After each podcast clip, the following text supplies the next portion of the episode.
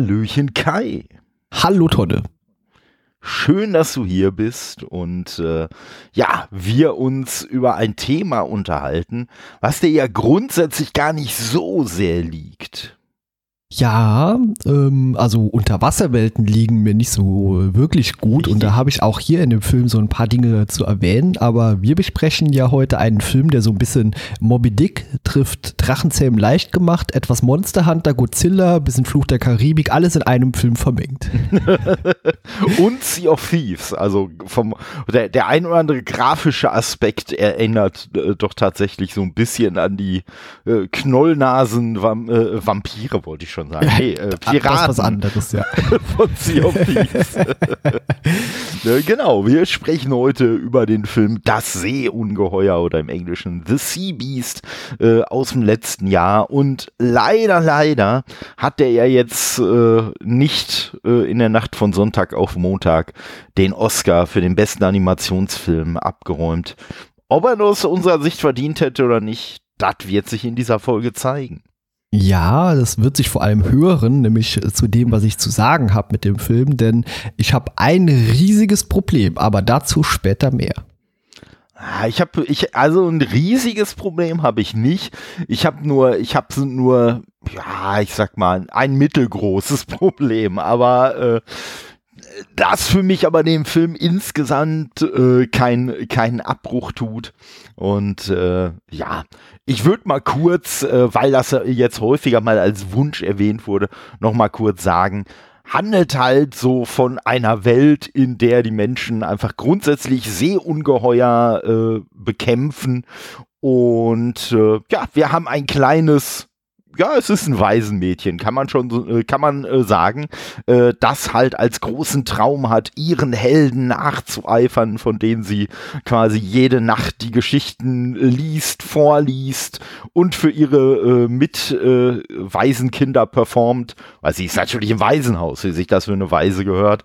Und ja, sie soll dann im Laufe des Films, wird sie dann auf, ja, quasi den irgendwann mal Captain äh, treffen von äh, dem größten äh, Schiff was so unterwegs ist, äh, was unter dem äh, Kommando von Captain Crow steht und sie äh, äh und der dann mit äh, ja unter anderem Sarah Sharp, der äh, loyalsten ersten Offizierin und Jacob Holland und so weiter halt die Meere sicherer macht. Ja, und ich sag mal, es gibt den von dir gerade schon erwähnten Moby Dick, äh, den er dann quasi hat. Und äh, das ist der Red Blaster oder wie wir später im Film erfahren, die Red Blaster.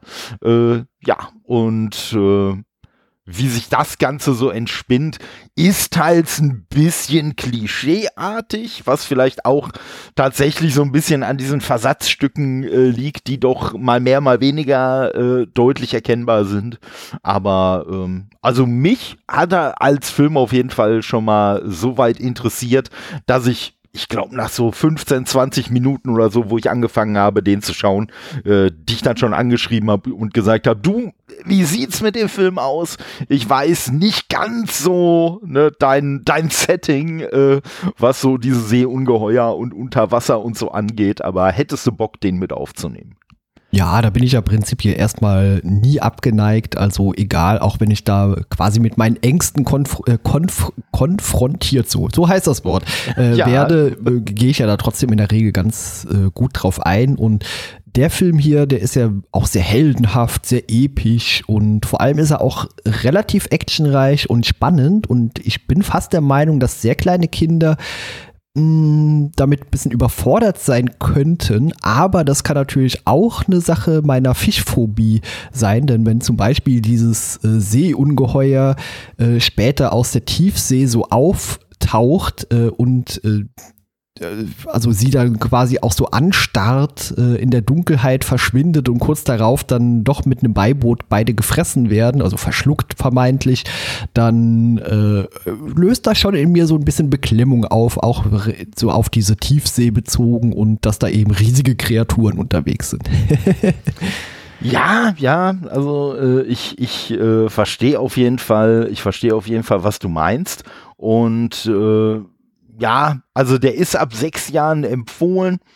Ich würde mal sagen, da muss man vielleicht tatsächlich als Elternteil, muss man dann selber sich überlegen, wenn man ein Kind hat, das halt noch, äh, ja, vielleicht sogar jünger ist als sechs oder auch knapp über sechs, dass man sich vielleicht tatsächlich noch überlegen sollte, ob der Film äh, wirklich sowas für das Kind ist. Zum einen gibt's ja diese, diese wirklich äh, imposanten auch äh, Wasser, Wasserdarstellung, Unterwasserdarstellung und so. Und zum anderen, ein anderer Aspekt, den du ja gerade schon erwähnt hast, ist halt auch die und ich äh, sage das jetzt wirklich so, obwohl das ja in Anführungszeichen ein Kinderfilm ist, aber der hat ja schon wirklich krasse Action. Also gerade so am Anfang, äh, das erste Mal, wo wir, wo wir äh, dann äh, die, äh, wie heißt sie, die Inevit in Inevitable oder Ach, schon, ne? diesen Schiffsnamen, den habe ich mir absichtlich ja, ja. nicht aufgeschrieben, weil den fand ich schon mal irgendwie sehr wenig einprägsam. ja, das Problem ist, auf Deutsch heißt sie halt einfach die unvermeidbar. Also, genau. das wäre halt jetzt kein geiler Titel gewesen, aber äh, ne, es ist natürlich ein sehr sprechender Titel, wenn man ihn dann versteht. Von daher, ja, bisschen dumm, dass sie ihn nicht zumindest äh, gegen irgendwas anderes Passendes äh, übersetzt haben. Aber okay, ist halt so.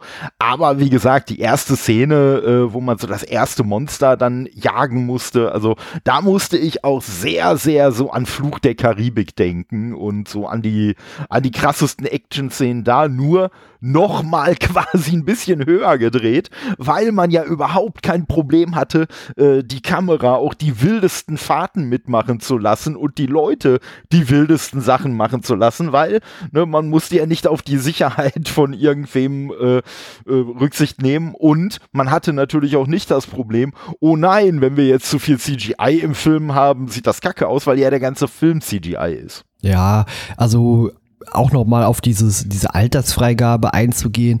Äh, wie gesagt, das ist nur meine persönliche Meinung. Klar müssen das Eltern komplett selbst entscheiden, aber in einem Film, in dem man uns quasi so ein bisschen walfängermäßig erzählt, man hätte seit Jahrhunderten diese riesigen Wesen gefangen, die ja potenziell auch, äh, nicht alle, aber die meisten irgendwie niedlich aussehen, finde ich das schon so ein bisschen schwierig auch so für Kinder und also ich hätte das damals vielleicht nicht so gemocht zu sehen in jungen Jahren.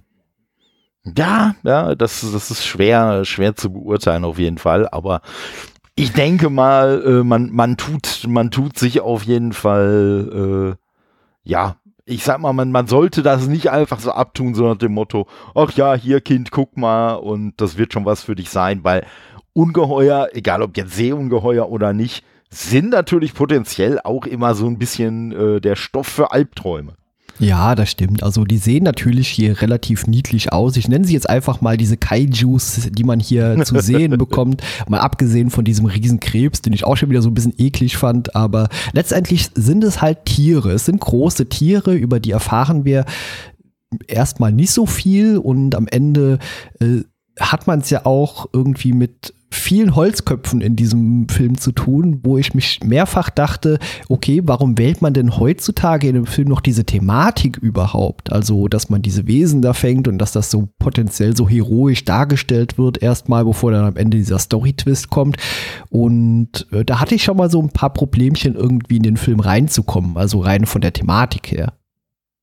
Hm, na, das Problem, muss ich sagen, hatte ich, hatte ich weniger, weil uns ja speziell so dieses erste Monster, ich weiß gar nicht mehr, wie es hieß, aber es weiß wahrscheinlich auch niemand anderes, der den Film gesehen hat. Ähm, dieses erste Monster, das wird uns ja wirklich noch sehr monströs äh, äh, dargestellt. Das ist ja quasi nur so, so, ja, wie, wie irgendwie, ich sag mal, so, so eine schwimmende Panzerrüstung mit einem mit einem gefährlichen Maul und gefährlichen Augen und irgendwelchen Tentakeln noch mit dabei und weiß nicht was. Also das ist ja wirklich schon so dieses typische klischeemäßige Monster, was uns auch als Monster einfach wirklich präsentiert werden soll und was uns natürlich am Anfang auch noch so ein bisschen, so ein bisschen, äh, ja, äh, diesen, diesen Film im wahrsten Sinne des Wortes, äh, der uns da präsentiert wird, äh, wir sollen ja erstmal mitgenommen werden. Es soll uns ja am Anfang erstmal schon so ein bisschen äh, diese, diese Crew um Captain Crow und so, also die sollen uns ja schon äh, sehr als die Helden präsentiert werden. Und äh, ja, alleine schon, alleine schon, äh, weil ich habe das Problem nämlich ehrlich gesagt sogar eher in die andere Richtung gehabt, als dann der Red Blaster uns das erste Mal präsentiert wurde. Also auch ich war sehr an das äh, Drachendesign von Drachenzähmen leicht gemacht äh, erinnert. Und ich mag dieses Kreaturendesign eigentlich überhaupt nicht. Und äh, ja, aber es passt natürlich viel mehr und dadurch ist es halt auch sinnvoll, dass es genau so gewählt wurde, wie es gewählt wurde. Es passt natürlich viel mehr zu einem Ungeheuer, was uns eigentlich gar nicht so sehr als Ungeheuer, äh, sondern eher als sympathisch präsentiert werden soll. Ja, klar. Also, wo wir gerade bei Sympathien, Unsympathien sind, Captain Crow, der hat ja erstmal die Optik von so einem typischen Antagonisten. Also in jedem Disney-Film wäre das der Fiesling. Hat ja auch so diese Anleihen an Captain Ahab aber letztendlich doch das Herz an der richtigen Stelle. Der wandelt sich später, weil er vermeintlich eben einen Vorsatz hat, diese Kreaturen zu jagen, aber ist am Ende doch kein richtiger Fiesling. Und da eigentlich überhaupt mal einen Fiesling in dem Film zu finden, der nicht irgendwo metamäßig zu suchen ist, aber darauf später mehr, wenn ich zu meinem Fazit komme, äh, hat der Film eigentlich keine wirklichen Antagonisten an sich, also wie gesagt, das ist auf einer anderen Ebene bei meiner Meinung nach zu suchen eher. Ja, das, das stimmt auf jeden Fall.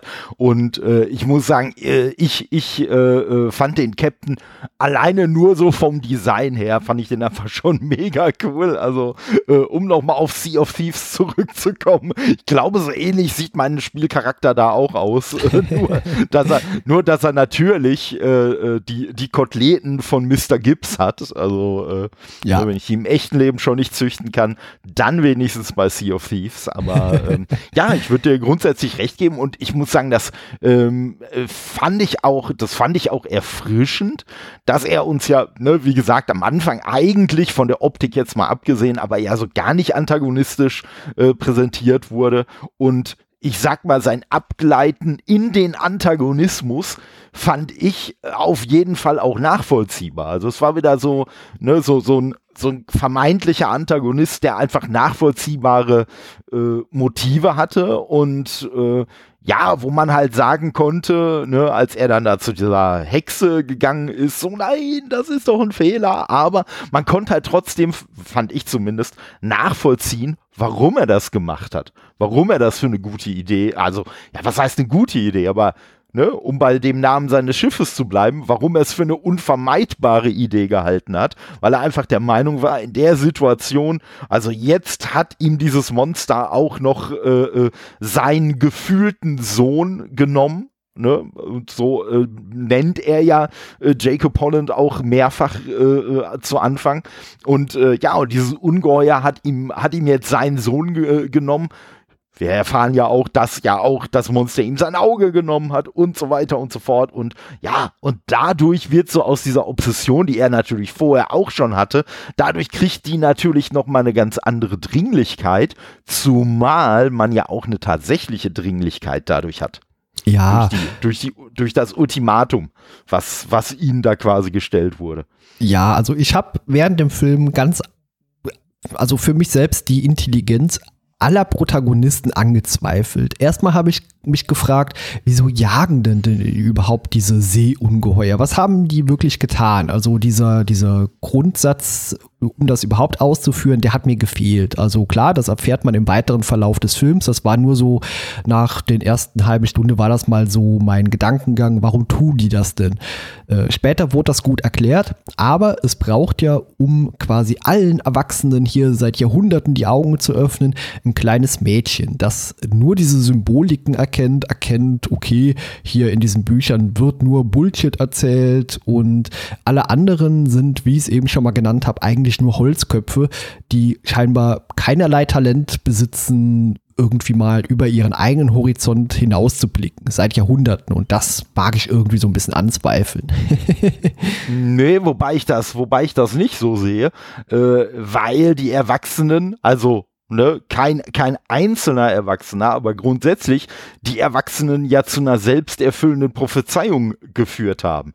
So, weil erst wurde behauptet, oh, diese Monster haben ja unsere, unsere Städte äh, angegriffen und in Schutt und Asche gelegt. Deswegen müssen wir jetzt die Monster jagen, wodurch die Monster ge gesagt haben, also nicht wortwörtlich gesagt haben, aber ne, so, dadurch wurden, äh, wurden die Monster quasi äh, dazu provoziert, äh, sich gegen die Menschen zu wehren, was die Menschen wieder als Beweis dafür gesehen haben. Ah, siehste, die Monster sind wirklich so aggressiv.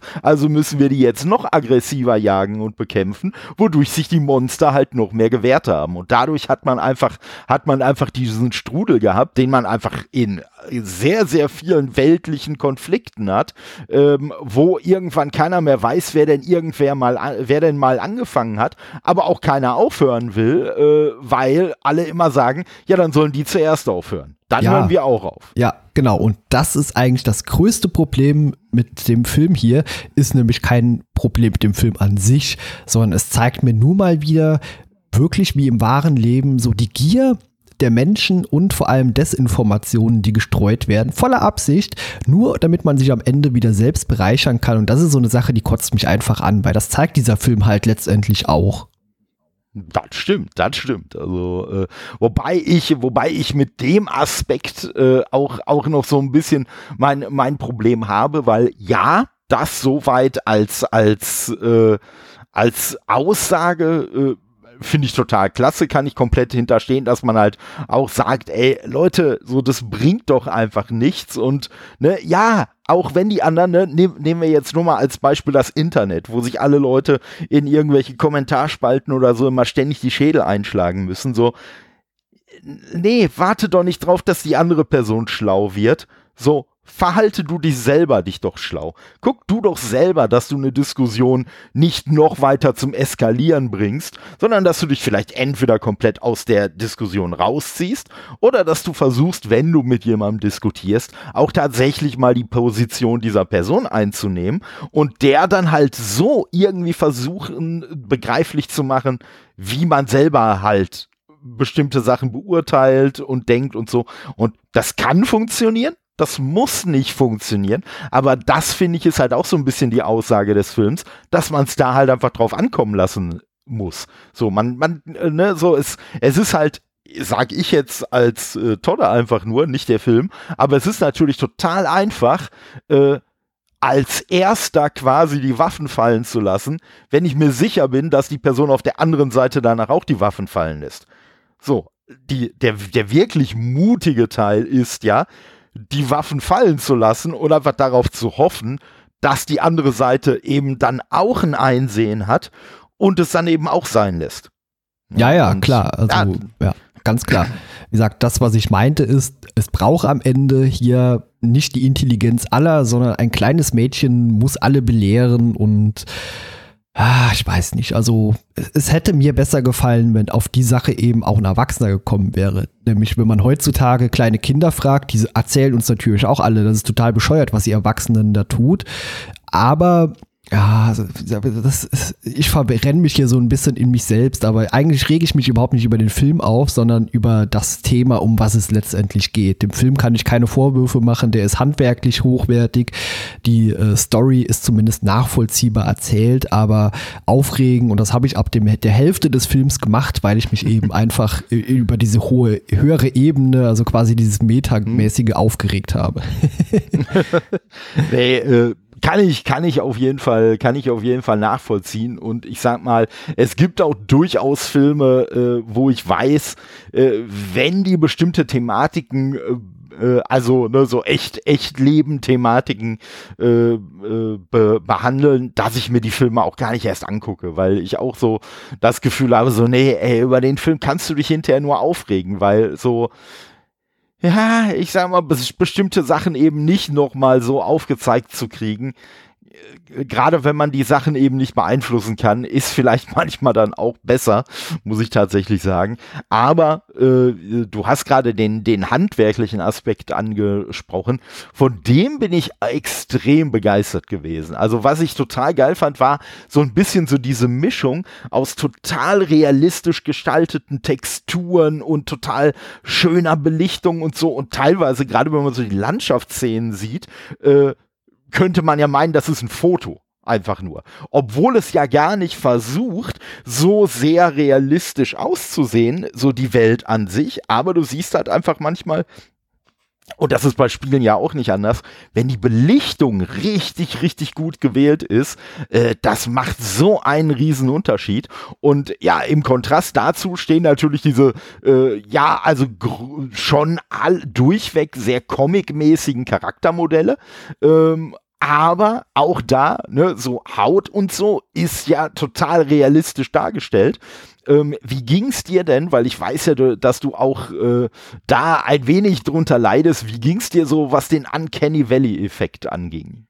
Hm, ist mir eigentlich hier in dem Film überhaupt nichts negativ aufgefallen, weil es für mich mhm. sehr eindeutig einfach CGI-Modelle waren, aber von nicht natürlichen Personen. Also die haben ja nicht versucht, jo. irgendwie Menschen nachzuahmen, wie das äh, andere Filme schon getan haben, sondern die waren sehr überzeichnet hier. Also Captain Crow, der, der sah ja nicht aus wie ein richtiger Mensch. Jacob, der hat eine Nase gehabt, äh, das sah auch nicht wirklich menschlich aus. Also wie gesagt, das war schon sehr comicmäßig gehalten, deswegen hatte ich da überhaupt null Probleme mit.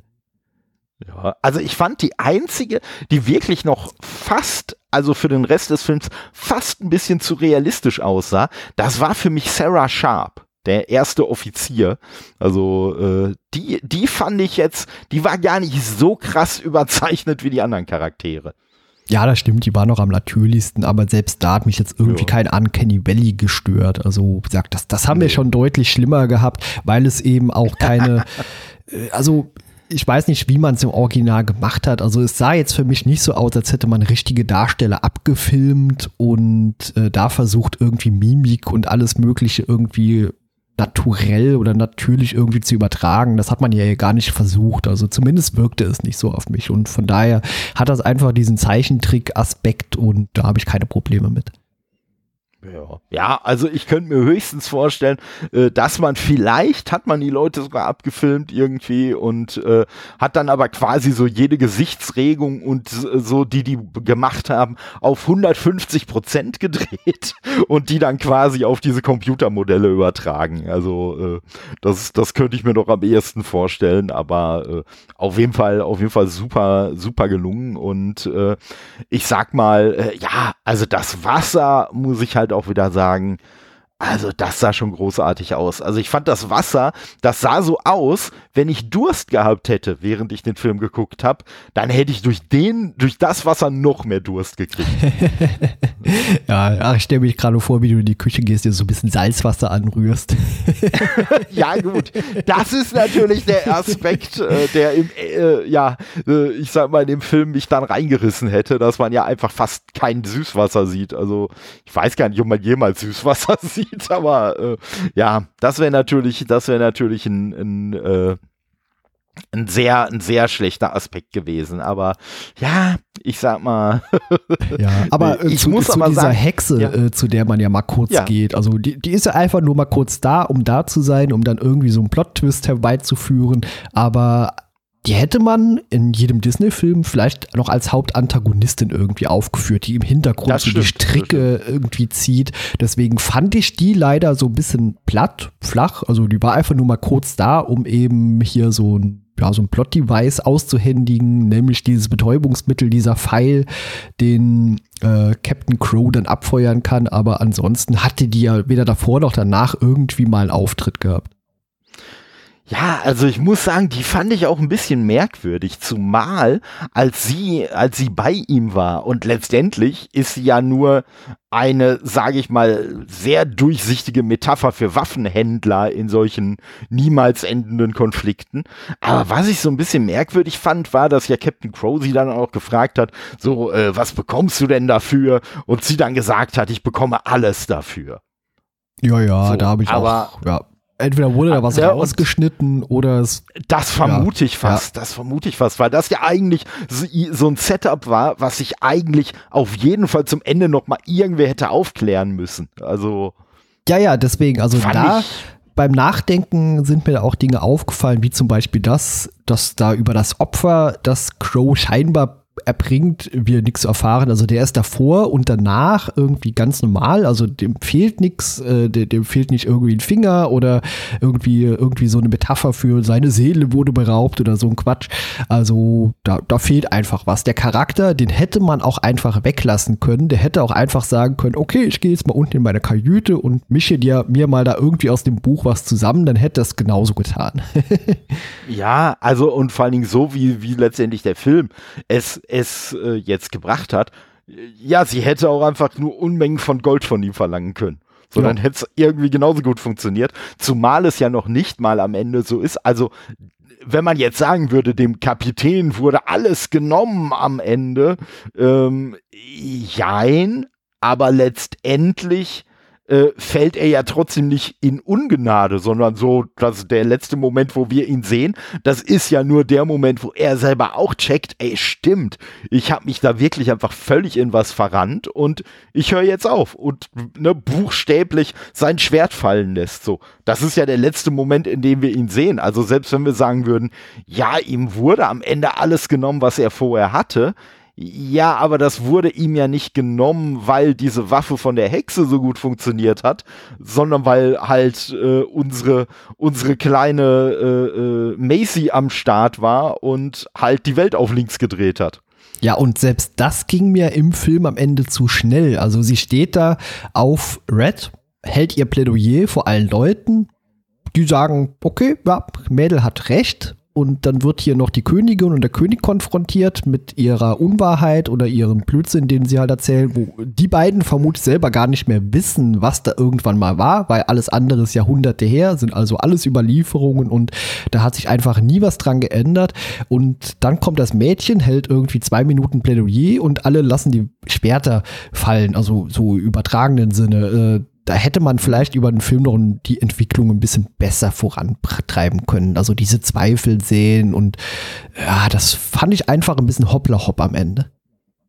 Ja, und ich muss sagen, das ist halt auch der Punkt gewesen, den ich vorhin schon angesprochen habe. Das ist so ein bisschen das Problem, was ich damit habe, weil so wie es präsentiert wird, Ah, weiß ich nicht. So, das, das ist für mich irgendwie so ein bisschen so, so, das geht für mich schon fast so ein bisschen in die Querdenker-Richtung. So, oh, guck mal, da oben gibt's die Bösen und die haben diese Bücher, äh, die haben diese Bücher hier veröffentlicht und wir haben den ja allen geglaubt und oh, guck mal, in was für ein Unglück die uns gestürzt haben und deswegen dürfen wir jetzt nichts mehr glauben, was die uns mitteilen und so.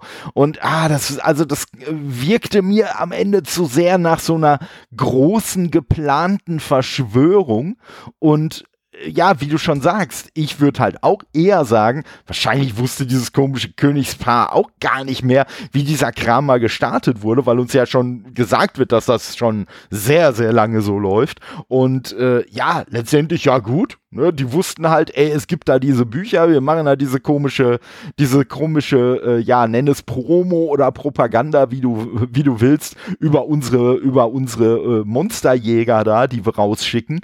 Aber ich glaube auch nicht, dass die jetzt irgendwie abends sich immer gedacht haben, so, hahaha, jetzt haben wir das Volk aber mal wieder schön hinters Licht geführt. Also, nee, so wirkten die mir ehrlich gesagt auch nicht. Also, klar, denen war daran gelegen, ihre Machtposition irgendwie zu behalten, aber gesagt, dass uns, dass da halt wirklich nochmal so diese Mega-Verschwörung äh, äh, uns da jetzt auch nochmal eben schnell untergejubelt wurde.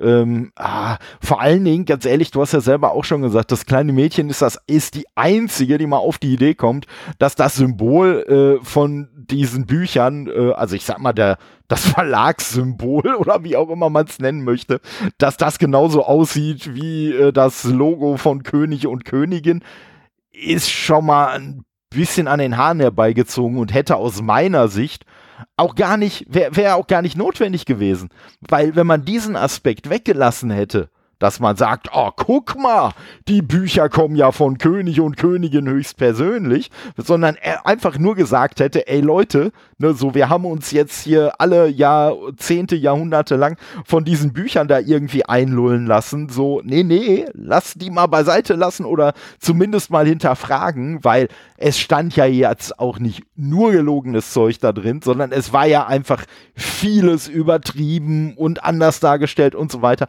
Das heißt, man hätte uns aus meiner Sicht halt viel mehr so ein bisschen in die Richtung schubsen müssen äh, oder auch die Bevölkerung in dem Sinne äh, mehr dahin schubsen müssen, so ey, ja, lest euch den Kram ruhig durch und so weiter, aber nehmt das nicht alles so ernst, hinterfragt da bitte auch mal Sachen und ne, lasst euch jetzt nicht einfach nur in den Krieg treiben oder so, weil euch irgendwelche Bücher sagen, dass das eine gute Idee wäre. Ja, deswegen wirkt für mich der Film letztendlich auch so ein bisschen unrund. Also wie gesagt, handwerklich mhm. nicht, inhaltlich finde ich den ein bisschen merkwürdig umgesetzt und da hatte ich auch meine Probleme mit am meisten, plus eben dieses Metathema, das wir eben schon besprochen haben, aber an der Stelle will ich mich da nicht noch weiter drüber aufregen, über unsere aktuelle Situation Nein. um irgendwelche Deppen.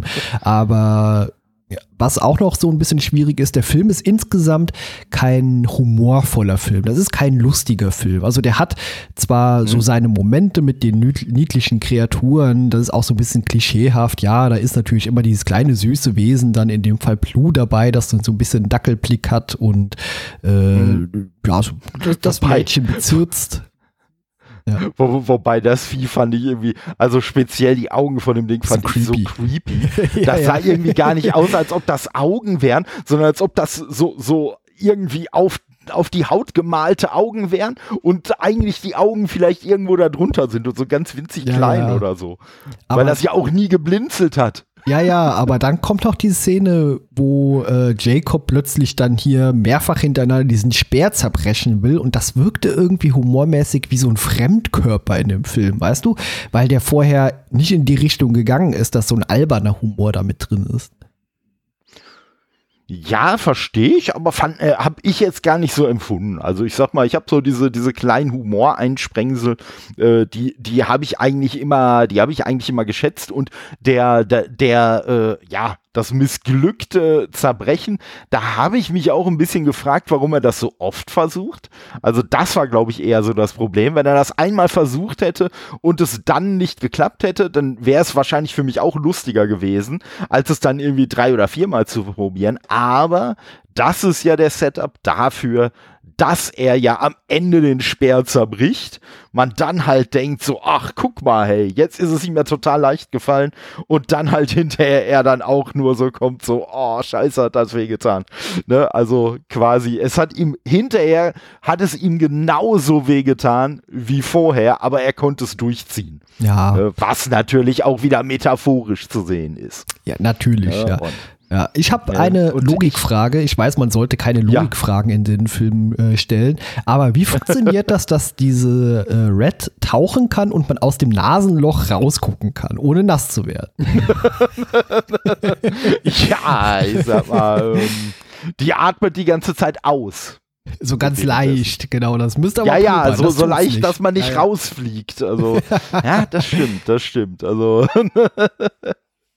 ich muss, ich muss aber sagen, also meine, so, so eigentlich meine Lieblingsszenen, das war eigentlich, das waren eigentlich wirklich so die, die, äh, ja, so das Miteinander äh, zwischen Maisie und äh, äh, Jacob halt auf dem Rücken von äh, äh, Red, als sie da so unterwegs waren. Und ja, Jacob dann halt einfach mal so diverse Sachen einfach klar wurden. Und ich muss sagen, ich möchte das Fass jetzt nicht nochmal aufmachen, aber ich fand's halt gut, weil Jacob werden die Sachen ja klar, weil er mal aus diesem, aus diesem Hamsterrad, in dem sich ja in diesem Film alle außer Maisie bewegen, aus dem Hamsterrad wurde er ja einfach mal rausgenommen.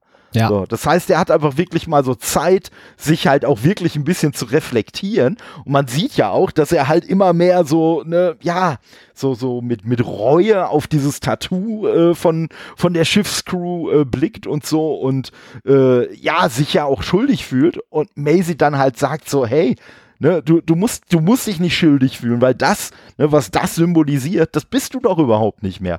Du bist doch mittlerweile ein anderer Mensch. Du musst dich doch nicht mehr schlecht dafür fühlen, dass du vorher mal der und der Mensch gewesen bist. Und das finde ich auch eine ne sehr wichtige Botschaft, die sich auch sehr viele Erwachsene mal äh, äh, irgendwie, irgendwie hinter die Ohren schreiben sollten. Es ist ja nicht schlimm, wenn man mal irgendwas Schlimmes gemacht hat oder so, sondern ja, man sollte halt einfach aus, aus Fehlern lernen und ein besserer Mensch sein und äh, wir haben alle irgendwann unsere Fehler gemacht und werden weiter unsere Fehler machen. So, dadurch wird keiner jetzt ein komplett schlechter Mensch oder ein komplett guter Mensch. Und deswegen fand ich es eigentlich auch wirklich gut, dass halt auch in diesem Film uns nicht ein eindeutiger Antagonist oder ein eindeutiger Protagonist äh, äh so gezeigt wurde, sondern dass alle Leute so ein bisschen ihre Schattenseiten haben. Ja, auf Maisie, aber die ja. ist ein Kind, die muss nicht. ja, ja, klar. Also wie gesagt, äh, das als äh, Stärke auf jeden Fall. Es braucht nicht immer einen Antagonist, auch wenn er erstmal uns so quasi optisch präsentiert wird, aber auch ganz anders agiert dann und seine Handlungen von Captain Crow jetzt äh, insbesondere, die ist ja zumindest aus dem Film heraus nachvollziehbar. Also er ist nicht einfach nur irgendwie böse und er will böse Dinge tun, sondern potenziell aus seiner Perspektive ist Jacob sein Sohn, Ziehsohn, äh, ums Leben gekommen so ein Monster und da will er sich halt rechnen, so äh, rächen, äh, Captain Ahab-mäßig. Also er hat ja am Ende, kriegt er ja auch die Kurve nochmal und wird nicht plötzlich einfach zu dem Fiesling und lässt sich irgendwie noch ein Bart wachsen und solche Scherze. und auch da haben wir jetzt noch gar nichts drüber gesagt. Die deutsche Synchro finde ich auch absolut hochwertig. Oh ja, oh ja. Ne? Ich sag mal, Captain Crow, natürlich von Thilo Schmitz. Gibt es auch niemand anderen, der den hätten sprechen können.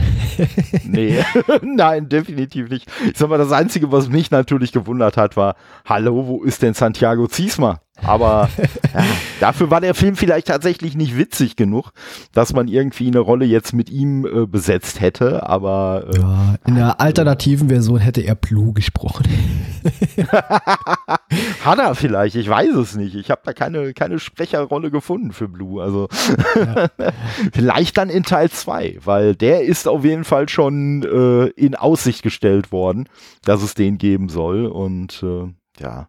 Äh, was ich noch kurz ansprechen will, also vielleicht hast du da mehr Interpretationsfähigkeiten als ich oder Analysefähigkeiten, sage ich mal. Aber was mir aufgefallen ist, dass es natürlich auch sehr, sehr, äh, ich sag mal, ja, äh, absichtlich war, dass das Schiff von Captain Crow natürlich auch rot war, wie der Red Blaster und hatte ja auch quasi so als, als äh, Galionsfigur den Kopf vom Red Blaster. Allerdings sah der Kopf vom Red Blaster auf dem Schiff ja viel monströser aus als der tatsächliche Red Blaster. Ja, ja, also das ist mir auch aufgefallen. Das erinnert natürlich mehr an diese Geschichten aus den Büchern, dass das so große, Richtig. monströse Wesen wären und die Farbe. Ja, damit will man vielleicht äh, so unterschwellig vermitteln, ja, die Farben, die gehören natürlich irgendwie zusammen. Also das mhm. hat vermutlich nur die Farbe, weil es eben die ganzen Film auch nur um diesen Red Plaster geht, was ich absolut dämlichen Namen finde. Immer noch, ich hatte ja am Anfang erstmal Red Plaster verstanden verstanden und dachte mir, hm, okay, was soll das denn bitte sein? Aber dann hätte man das vielleicht im Deutschen zumindest auch irgendwie sinnvoll irgendwie übersetzen können. Aber ja, zurück zur Farbe, das ist mir aufgefallen und auch so dieser Monsterkopf. Äh, ja, aber viel mehr hatte ich jetzt da analytisch nicht drüber nachgedacht. Nee. Nee, und ich glaube, dass der Monsterkopf uns natürlich auch so ein bisschen zeigen soll, wie Captain Crow selber den Blaster halt ja, annimmt. Ja, genau. Ne? Und äh, ja, und letztendlich natürlich auch schon kleines Foreshadowing. Hm, wer ist denn das wahre rote Monster? Nicht der Red Blaster, sondern die Inevitable. Ne? Und äh, ja, also muss ich sagen, hat mir gefallen. Wie gesagt, könnten vielleicht Leute, die da mehr äh, Händchen für haben als wir, noch viel äh, pfiffigere äh, Interpretationen rausziehen. Aber ich glaube, wir haben das schon ganz gut gemacht. Ja, also wir haben auch alles Relevante eigentlich und Wichtige gesagt. Also äh, einen kleinen Fun Fact noch, der mich im Vorfeld wieder ein bisschen zum Schmunzeln gebracht hat. Wir haben bei Fluch der Karibik einen Charakter gehabt, vielleicht erinnert man sich, wenn man äh, die, unsere Flut der Karibik-Besprechung gehört hat, mit dem Namen Ian Mercer. Das war dieser komische, ich nenne es mal, äh, Mörder im Auftrag der Krone oder sowas. Und äh, da habe ich mich im weiteren Teil, glaube im vierten oder im dritten, Im vierten Teil hatte ich mich gewundert, warum der dann nochmal auftaucht, ohne aufzutauchen. Und da haben wir ja damals bei der Besprechung schon drüber geschmunzelt, dass Ian Mercer nicht nur eine, ein Charakter aus dem dritten Flut der Karibik ist, sondern auch ein Darsteller aus dem vierten. Genau. genau. Der hat hier als Old Nick auch im Original eine Sprechrolle. Aber genau, ein witziger genau. Kniff, ja. ja, das, das war auf jeden Fall, das war auf jeden Fall klasse. Vor allen Dingen, als du, als du äh, äh das äh, äh, mir gesagt hattest, so, ja, da ist ja auch ein alter Bekannter bei. Und ich meine nicht Thilo Schmidt, sag ich erstmal so, also mir hat jetzt von den Synchronsprechern so gar keiner was gesagt und ja, das war auf jeden Fall eine, eine schöne Auflösung und äh, ja, ich möchte auch nur noch hinzufügen, nochmal vielen Dank an äh, Blariode, äh, der mir diesen Film äh, empfohlen hat, weil sein Sohn auch ganz begeistert von dem Film ist und ja, im Moment äh, bin ich ja so ein bisschen auf Schiffe und alles, was auch nur so ansatzweise piratisch ist und so, äh, ein wenig abonniert. Und dementsprechend hatte er die Idee, hey, der könnte mir doch vielleicht auch mal gefallen. Und äh, ja, also mir hat er auf jeden Fall äh, sehr gefallen.